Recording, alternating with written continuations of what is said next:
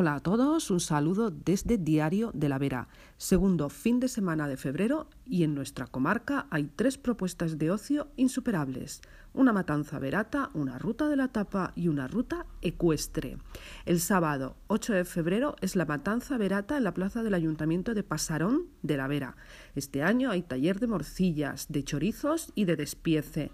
Además, los donativos, tres euros, irán destinados a la Asociación Placeat, una asociación de Plasencia que ayuda a personas con discapacidad intelectual. Habrá amigas y también el guiso solidario que será carne asada. Tenemos ruta de la tapa en Losar. Este fin de semana, el sábado 8 y el domingo 9. Es una buena excusa para visitar esta bonita localidad de la comarca. En la ruta de la tapa como sabéis, se, da un pasaporte que debe ser sellado en los establecimientos participantes. Con, con, ocho sellos se entra en el sorteo de un lote de regalos. El precio de la tapa, 1,50. Y el sábado 8, la ruta ecuestre del emperador Carlos V.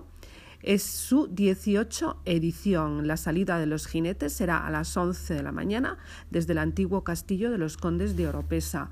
La ruta termina sobre las dos y media de la tarde con un aperitivo en el campo de fútbol de Cuacos de Yuste.